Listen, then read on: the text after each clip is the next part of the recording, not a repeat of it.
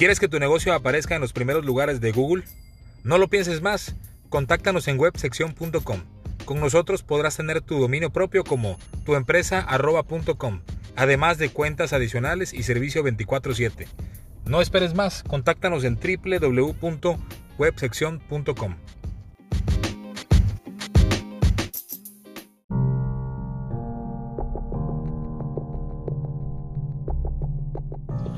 Hola, muy buenas tardes, muy buenas noches, días, depende el lugar, la hora en la que nos estén sintonizando, escuchando. Y, nuevamente agradezco los minutos que me regalan eh, para escuchar un poco acerca de datos pues relevantes, ¿no? de datos interesantes. Y esta tarde del 2 de noviembre me encuentro eh, en la ciudad de Piedras Negras, Veracruz, siendo exactamente las 5.45 de la tarde, ya empieza a oscurecer, estoy aquí en el Panteón Municipal y, me llama mucho la atención que la gente aquí viene a pasársela pues en familia, ¿no? Recordando a las personas que ya no están y, de algún modo pues convivir con ellos también, platicar de las historias, platicar un poquito de, la gente que ya no está eh, en este plano terrenal. Y tengo hoy la fortuna de encontrarme con el cronista oficial del municipio de aquí de, Piedras Negras, eh, ¿Su nombre cuál es? Sí, hola, buenas tardes. Mi nombre es Porfirio Hernández Pacheco. Soy médico veterinario zootecnista de profesión y de pasión. Soy el cronista municipal, el primer cronista oficial en la historia del municipio de Tlaliscoyan, en el cual pertenece la localidad de Piedras Negras. Oiga, don Porfirio, una pregunta antes de, entrar en materia. Eh, ¿Cómo es que se llega a ser cronista de, un municipio? ¿Qué, es lo, ¿Qué características se ocupa? Eh, ¿Quién hace el nombramiento? Y, cómo se fue dando esto de llegar a, ser el cronista oficial del municipio? Sí, bueno, Tlalixcoyan tiene próximamente en el año 2025, cumple 100 años de haber sido declarado municipio libre. Y en toda su historia, a través de 200 años, eh, no había sido nombrado un cronista. Eso no demerita la, vocación y la pasión de, la persona dedicada a recopilar la historia de, su tierra, de su municipio, ¿verdad? Porque ha habido otros, otros cronistas urbanos, eh, honoríficos, honorarios, que, han dejado huella profunda aquí en el municipio de Tlaliscoyan, don Atiliano Martínez Barcelata, el profesor Ramón Peralta Bravo, don Manuel Hernández Pérez y otras personas que, que fueron los verdaderos cronistas eh, por pasión, por, por, gusto. Pero bueno, en mi persona recae la gran responsabilidad de que soy el primer cronista oficial. Eso es un está dentro del reglamento municipal y todos los municipios deben tener un cronista. Ah, algunos lo tienen, algunos no. Pero es, es necesario porque dentro de las atribuciones del cronista es preservar, difundir eh, las tradiciones y las costumbres de su, de su tierra, de su, de su, municipio, así como también anotar, llevar un registro histórico de todos los acontecimientos, tanto del, gobierno municipal como de la sociedad en general. Muy bien. Sí. Entonces entiendo que el, que el, cronista va registrando todos los hechos que acontecen en el municipio, importantes, relevantes, y que en Piedras Negras, Traliscoyan, que es el municipio, eh, la cabecera municipal, eh, ya, ya han existido cronistas que no han sido como tal oficiales, pero que han sido parte de la historia y que han sido testigos, eh, que han registrado los hechos que han acontecido eh, en el municipio. Entonces, el oficial, el primero, es don Porfirio. Así es, Hernández Pacheco, su servidor. Ok, y médico veterinario, ¿no? ¿Y cómo fue que de la veterinaria nos pasamos a ser cronista? Bueno, es que hay un hay una frase que dice que a veces la, la pasión sobrepasa la vocación. Y creo que este es un ejemplo así. Cuando tu pasión es eh, fuerte, pues sobrepasa barreras, ¿no? Sí. Así que yo soy médico veterinario, pero pues estoy ya con el gran compromiso, con, con un nombramiento oficial de por medio de preservar la cultura y el registro histórico de nuestro municipio. Es algo que de verdad te tiene que gustar. Don Porfirio, y, una persona, un niño eh, que, nos está escuchando, ¿no? Que, o más bien, don Porfirio de niño, ¿qué descubría en sí mismo que, lo, que, veía, que vislumbraba que iba a ir registrando los hechos de la ciudad? Bueno, eh, esto, yo descubrí mi vocación desde niño, desde los 7, 8 años que aprendí a leer y a escribir. empecé a recopilar algunos documentos, a recortar, me acuerdo aquellas frases de los periódicos, aquellas noticias de mi pueblo en el periódico. Sí, sí, sí. Recortaba yo la noticia y la guardaba y así a, la vuelta de años, pues tengo cajas y cajas y cajas y cajas y cajas de recortes que eran mis registros de aquella infancia. Sí, sí, sí, Hoy pues ya tenemos un libro especializado y los medios digitales para poder este, difundir y sobre todo registrar todos los acontecimientos.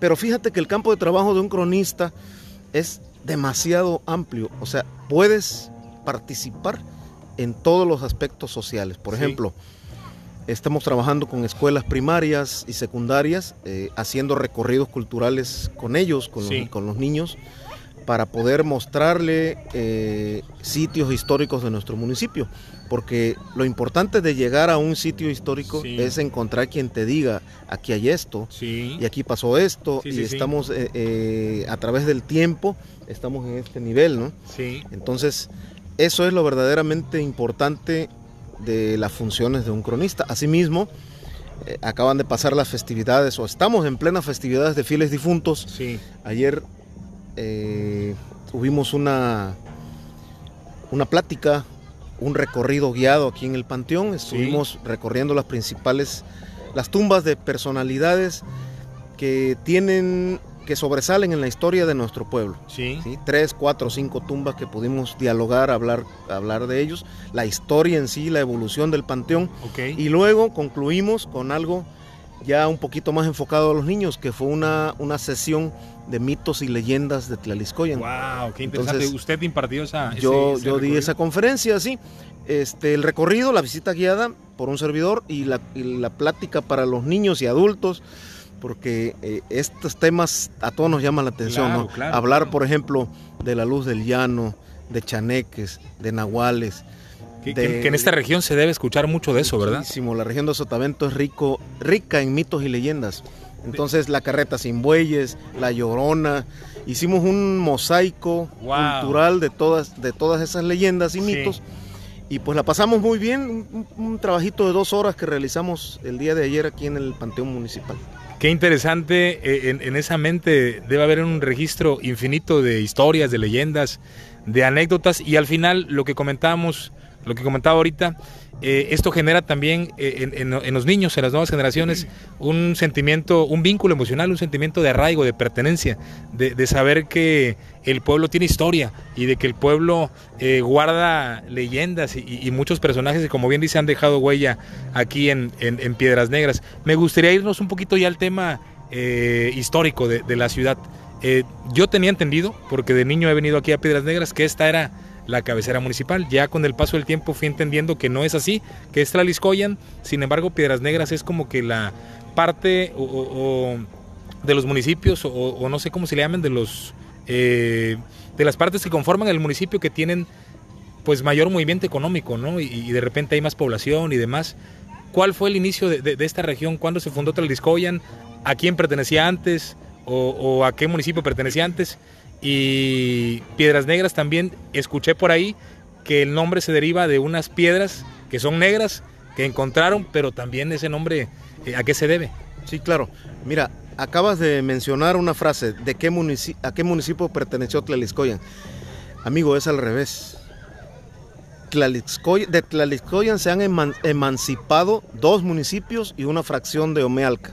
Wow. Sí, Ignacio La Llave en 1885 eh, se emancipó con 441 kilómetros cuadrados, que es la superficie actual de ese municipio hermano y vecino. Tierra Blanca, Veracruz se emancipa Tlaliscoyan en 1915 con 1500 kilómetros. En el auge ferrocarrilero. Eh, y San Matatenatito, hoy Omealca, municipio de Omealca, se, emancipa con 150 kilómetros eh, en, en, algún momento de la historia. Entonces, Tlalixcoyan es un municipio antiguo y viene de, bueno, primeramente la palabra Tlalixcoyan significa Tlayi, tierra, Ixco, eh, superficie o faz, y Yan, lugar, tierra que emerge de la superficie o faz de la tierra, en náhuatl. Tlaliscoyan eh, es un pueblo, eh, tiene orígenes prehispánicos. Luego, en la colonia española, desde 1521 ya hay registros de Tlaliscoyan y para 1576 ya Tlaliscoyan era un gran productor de cacao, algodón, caña de azúcar para la corona española. Luego, en 1789 logra, eh, mediante, después de un litigio con la hacienda Cuyucuenda, que hay una localidad que se llama aquí Cuyucuenda, sí y que conserva el casco y la iglesia de aquella hacienda colonial. Eh, logra su, su, territorio y entonces recibe una cédula real de Carlos IV de España a través del virrey y a través de los pardos lanceros que eran las autoridades locales de, la, de las provincias de la Nueva España recibe su cédula donde se le declara pueblo formal un 14 de septiembre de 1789. Tlalixcoyan. Tlalixcoyan como pueblo formal. 1789. Sí, 233 años. Wow, wow, de los primeros municipios del sureste, yo creo, ¿verdad? Ahí era pueblo formal. Pero para 1825, después de la Guerra de Independencia, eh, el Congreso de Veracruz eh, declara en la Constitución todos los pueblos formales deberán ser municipios. ¿Para ese entonces cuántos pueblos había más o menos formales en el estado? Una idea. Mm, bueno, había cerca de 100, 150 pueblos formales, no más. Entonces, todo, eh, mediante ese decreto del Congreso del Estado, Tlaliscoyan en automático es declarado municipio libre, porque reunía las los requerimientos, entre ellos tener más de 2.000 tener 2.000 habitantes.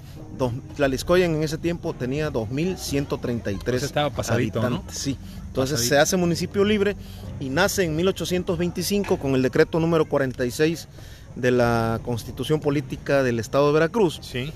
Eh, nace Tlacotalpan, Medellín, Alvarado, Boca del Río y Tlaliscoyan cinco hermanos en ese mismo año. Que están más o menos en la misma región. En la misma región y son eh, declarados municipios libres en la misma fecha, en el mismo año, en 1525. Ah, o sea, los cinco son hermanos de nacimiento como municipio. Ahora, ya Tlaliscoyan como municipio, bueno, se, desde entonces se consolida en 11 congregaciones.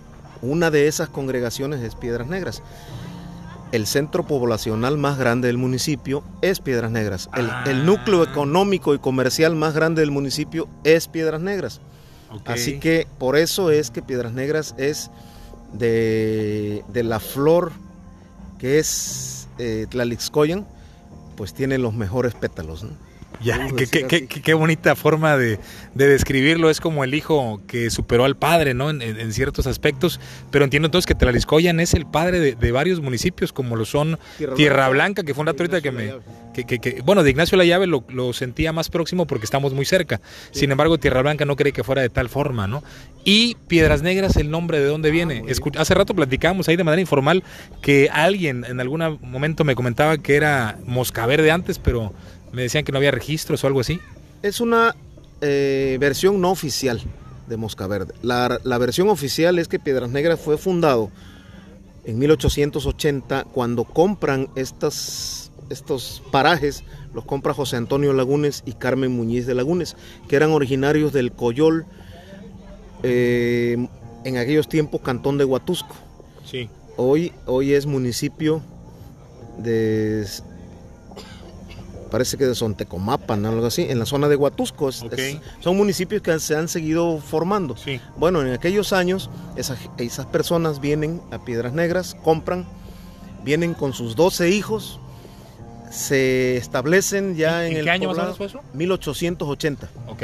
¿sí?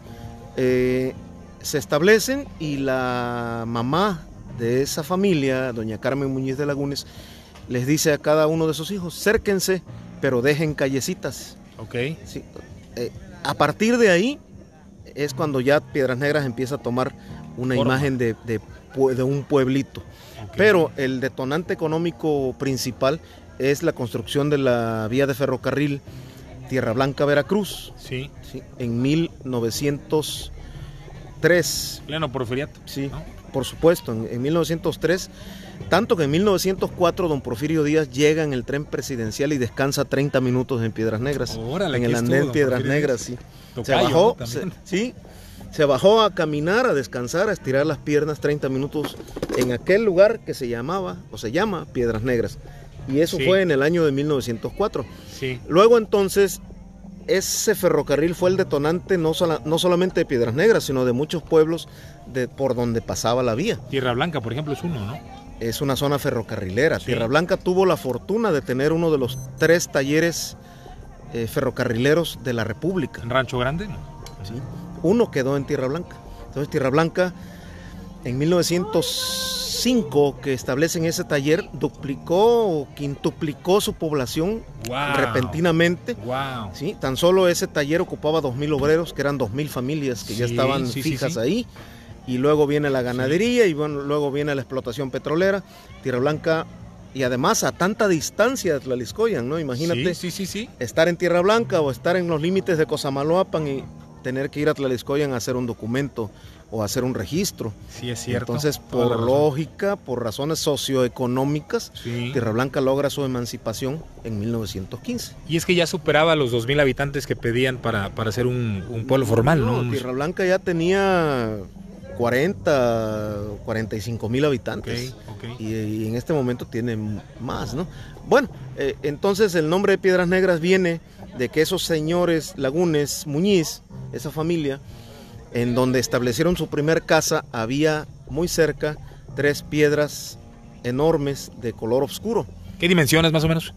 Bueno, para tener una idea, ¿no? Quienes nos escuchen. De hecho, se acaban de remover el gobierno municipal en el 2021 hizo el rescate de esas piedras y están oh, colocadas en el Parque Hidalgo de Piedras Negras. Ahí todos están abiertas para todos y para que todos las los conozcamos y las podemos estudiar. Hay unas placas alusivas que tuve el gran privilegio de escribir las líneas de esas placas donde se describe el sentido y el valor de identidad que tienen esas piedras.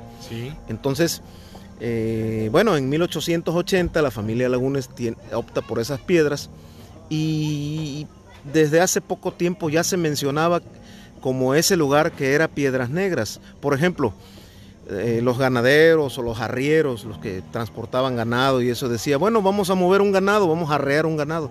¿A dónde nos vemos? Pues allá en las, en las piedras. era un referente. Exacto, era una referencia, un punto de referencia. Pues ¿a dónde nos vemos? No, pues allá en las piedras. ¿En cuáles piedras? Pues en las piedras negras. Y así empezó, piedras negras, piedras negras, piedras negras, hasta que ya se implantó bien el nombre. Eh, a raíz de eso, Piedras Negras tiene otros detonantes. Yo siempre he mencionado que hay cuatro pilares del desarrollo de Piedras Negras. Uno, su fundación en 1880 por la familia Lagunes. Dos, el ferrocarril en 1903, que fue un, un boom económico. Imagínate eh, todo lo que llegaba hasta Piedras Negras para poder ser embarcado en el ferrocarril, ya sea para ir a Veracruz o para ir a Tierra Blanca o al Istmo de Tehuantepec o a la zona de Córdoba. Una posición privilegiada. En el, sí, un intercambio de mercancías y una posición estratégica. Luego, después del ferrocarril, el tercer pilar es la, fundación de la colonia Úrsulo Galván, que es la colonia más grande de la localidad. Tiene 50 hectáreas de extensión. Eh, y aquellos padres fundadores de, pensaron en una cuadra, en una manzana para mercado. Eso fue la gran diferencia que Piedras Negras detonó su comercio, porque esa cuadra hasta la fecha es el mercado 5 de mayo, el, núcleo que, el núcleo comercial más importante del municipio y de la región. O sea, incluso más que el mismo Tlariscoyan, ¿no? Sí, porque por el número de población, Piedras Negras estamos cerca de los 20 mil habitantes. Tlariscoyan tiene 3.900 y algo de habitantes. Una pregunta que me surge ahorita con el fundador de Piedras Negras en 1880, eh, Lagunes. ¿Hay alguna línea directa o alguna línea con el eh, pasado alcalde municipal? El exalcalde, sí. Son, de hecho, es la misma familia Lagunes. ¿Ah, sí. Sí, en diversas ramificaciones, ¿verdad? Pero dicen por ahí que el origen de, es, del apellido Lagunes es en la mesa de los 20, de los 20 que es por acá por Palmasola, por donde está la termoeléctrica, la nucleoeléctrica Laguna Verde. Ahí llegaron eh, los primeros lagunes de España y empezaron a, a dispersarse en diferentes haciendas que fueron formando y que todos los lagunes vienen del mismo, de la misma raíz. Qué interesante. Entonces los lagunes de Piedras Negras vinieron del Coyol y siguen siendo la misma familia en diferentes ramificaciones. Así que sí tiene relación eh, pues consanguínea o, este, genealógica, el exalcalde, con esa familia de fundadores. Qué interesante porque mucha gente no lo sabe, ¿no? Y, vaya, incluso desconocen el fundador de, Piedras Negras. Y es un dato que, es muy interesante. Eh, personajes importantes del municipio de Traliscoyan. Hay una estatua en un puente que está en Traliscoyan de un músico que lleva por nombre Lorenzo Barcelata, que en su época fue de los autores eh, más importantes. ¿Qué hay de, Lorenzo Barcelata que nos pudiera platicar? Claro, Lorenzo Barcelata Castro nace en 1893 y muere en 1943, 40 eh, años de edad. ¡Wow! Vivió muy poco, ¿no? Y, en tan poco tiempo hizo historia. Sí, 1893, 1943, 40 años de edad. Entonces, él nació en Tlaliscoyan y vivió en Tlaliscoyan hasta los 14 años, donde aprendió a tocar guitarra. Luego emigra a Tampico, Tamaulipas, y ahí, con sus amigos, Ernesto Cortázar y otras personas, forman su primer trío los Ruiseñores de Tamaulipas. Okay. ¿sí? Y luego el, trío Tamaulipeco. Y así fue probando en varios eh, eh, grupos musicales de trío eh, su música también un gran compositor, porque ya desde aquí de Tlaliscoyen llevaba sus primeras dos canciones, Arroyito y Como Gota de Agua, eran sus primeras dos melodías. En Tamaulipas, pues eh, es prolífico, es un compositor prolífico, y recibe el apoyo del gobernador Emilio Portes Gil en 1936. Luego el mismo Emilio Portes Gil, siendo presidente de la República, lo impulsa a nivel internacional. Siendo gobernador, lo envía a Cuba, Puerto Rico, Venezuela, Centroamérica. Pero ya siendo presidente lo, lo, promueve en Estados Unidos y llegó hasta la Paramount Studios en, Hollywood. Sí. sí. Entonces, a Lorenzo le toca la gran oportunidad de la transición del cine mudo a cine sonoro.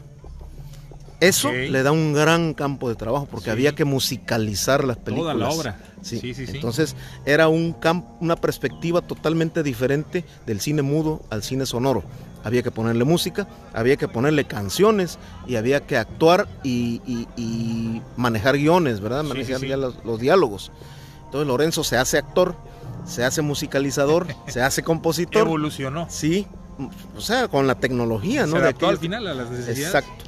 Pero además fue de los fundadores de la Asociación Nacional de Actores y Compositores, ¿Ah, la ANDA. Sí. Ah, no sabía Fue uno de los primeros miembros fundadores. El, maestro Barcelata muere muy joven. ¿De qué muere Lorenzo Barcelata? Eh, hay una versión que dice que muere de una enfermedad gastrointestinal, de cólera. Eh, fulminante. Él se aisló en un hotel en la Ciudad de México le intentaron dar ayuda a su, esposa y sus familiares y sus compañeros de música como Ernesto Cortázar y otros, pero no la aceptó. Él prácticamente ahí falleció. Esa es una versión, otra que un mal, un problema cardíaco. También hay dos versiones de eso, ¿no? Al final muere joven y de manera fulminante. Sí, pero deja un gran legado, sobre todo porque es eh, uno de los tlaliscoyanos universales, porque quiero, bueno, universales e intergalácticos, porque hay un detalle muy importante con Lorenzo. Eh, en una sonda que la NASA en 1976 ah, lanza, la, sonda Voyager, hay un disco gramófono que está construido en, oro, que se llama The Sounds of the Earth, los sonidos de la Tierra. ¡Wow! Ahí va el cascabel de Lorenzo Barcelata. ¡Wow! Como la única melodía en español. O sea, no solo representa a México, sino representa la hispanidad a nivel mundial. Wow, ¿esto en qué año fue?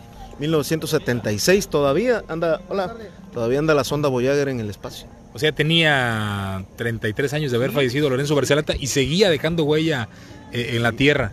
Este, sí, también recibe el reconocimiento mañana el reconocimiento Juventino Rosas que es un reconocimiento póstumo que otorga la ANDA a los compositores que han logrado trascender a través del tiempo. Ese, ese premio lo tiene Lorenzo Barcelata también, post-mortem.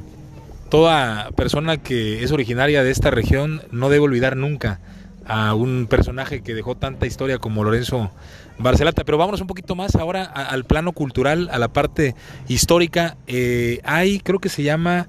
Eh, no recuerdo el lugar, este, hay, hay un templo ah, del dios de la muerte que también yo desconocía que en esta región hubiera asentamientos. Sí, sí, eh, ¿qué hay de eso? Porque tuve oportunidad de ir, estuve yendo o tratando de entrar varias veces durante la pandemia, no me fue posible entrar y hace apenas un par de meses pude entrar y me pareció asombrante la cantidad de años que data esa, esta arqueología en esta región y que no tiene tanta difusión como lo tienen otras partes en el estado. Sí, pues mira, eh, en la zona de la costa del Golfo de México, la cultura que floreció en, el, en Mesoamérica en el periodo eh, prehispánico fue la cultura totonaca.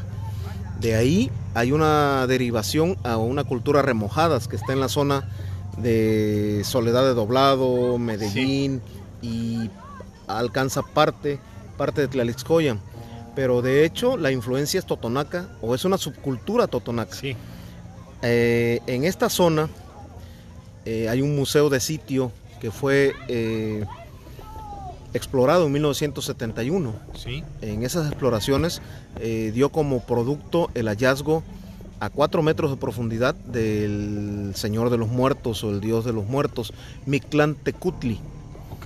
Eh, lo único que esa pieza es de tamaño natural. Es, un, es un mausoleo eh, rico en ofrendas y en figuras. Encontraron más de 2.000 piezas arqueológicas ahí.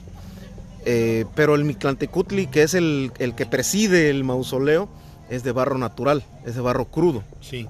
No se puede mover. Si lo mueve se rompe. ¿Cuántos años data esta? Del 71, pero la pieza tiene 1200 años de antigüedad. Puede, está en el periodo posclásico tardío, que es de 900 a 1200 antes de Cristo. Increíble. Puede tener 1200 años, cuando menos. Y tenemos, tenemos la fortuna de, dar la vuelta y entrar, pararse frente a él y se siente una energía impresionante a la fecha que...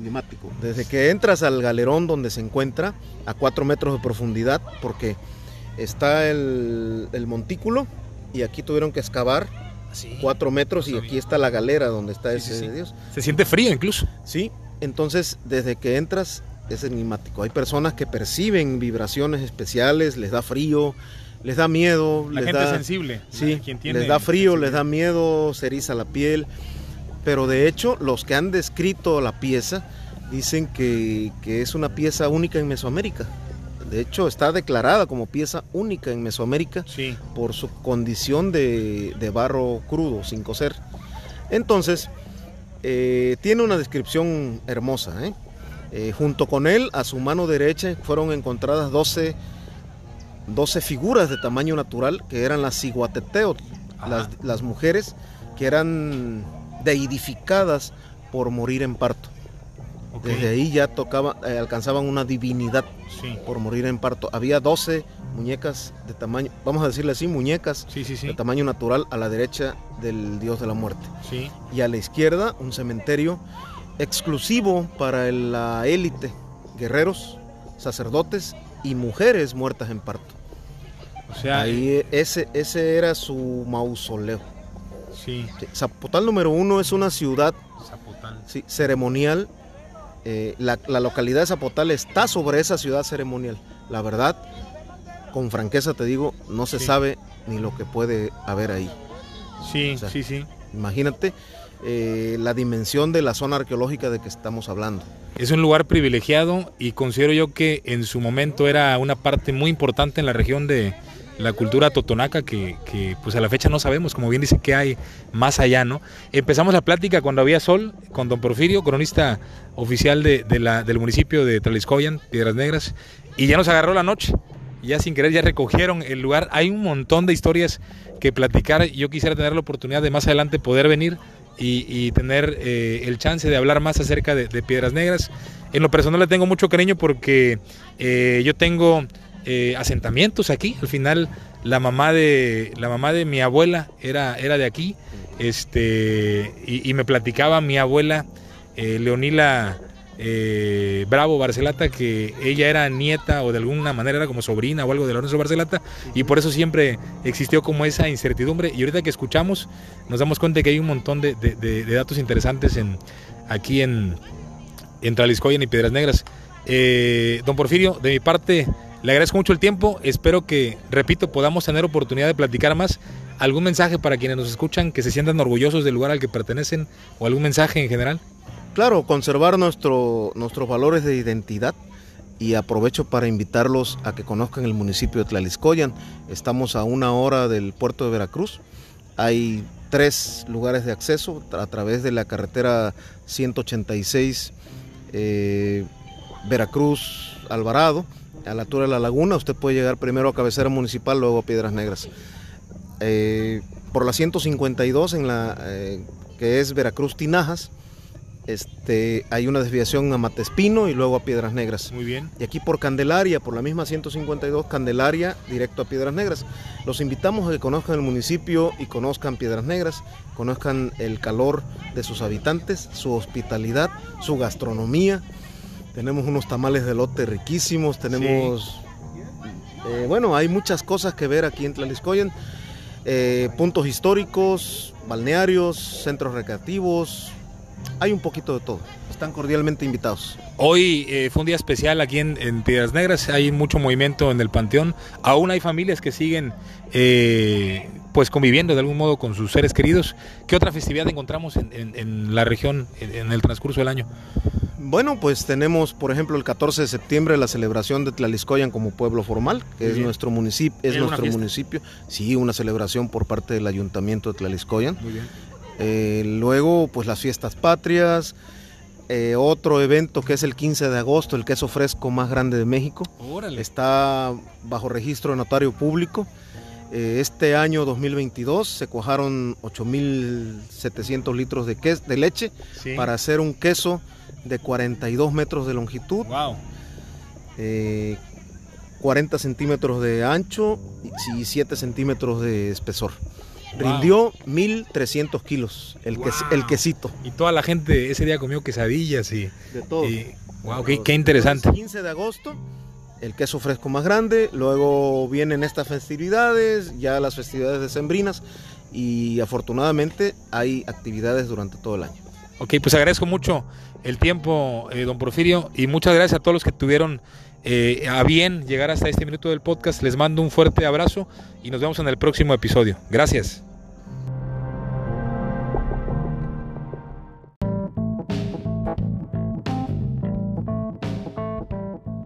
Para seguir escuchando más conversaciones como estas, puedes hacerlo en Spotify, Amazon Music, Apple Podcast y las principales plataformas de streaming. También te invito a visitar mi sitio web en www.platicandoconpablo.com. Gracias por escucharme y nos vemos en el próximo episodio de Platicando con Pablo. Hasta la próxima.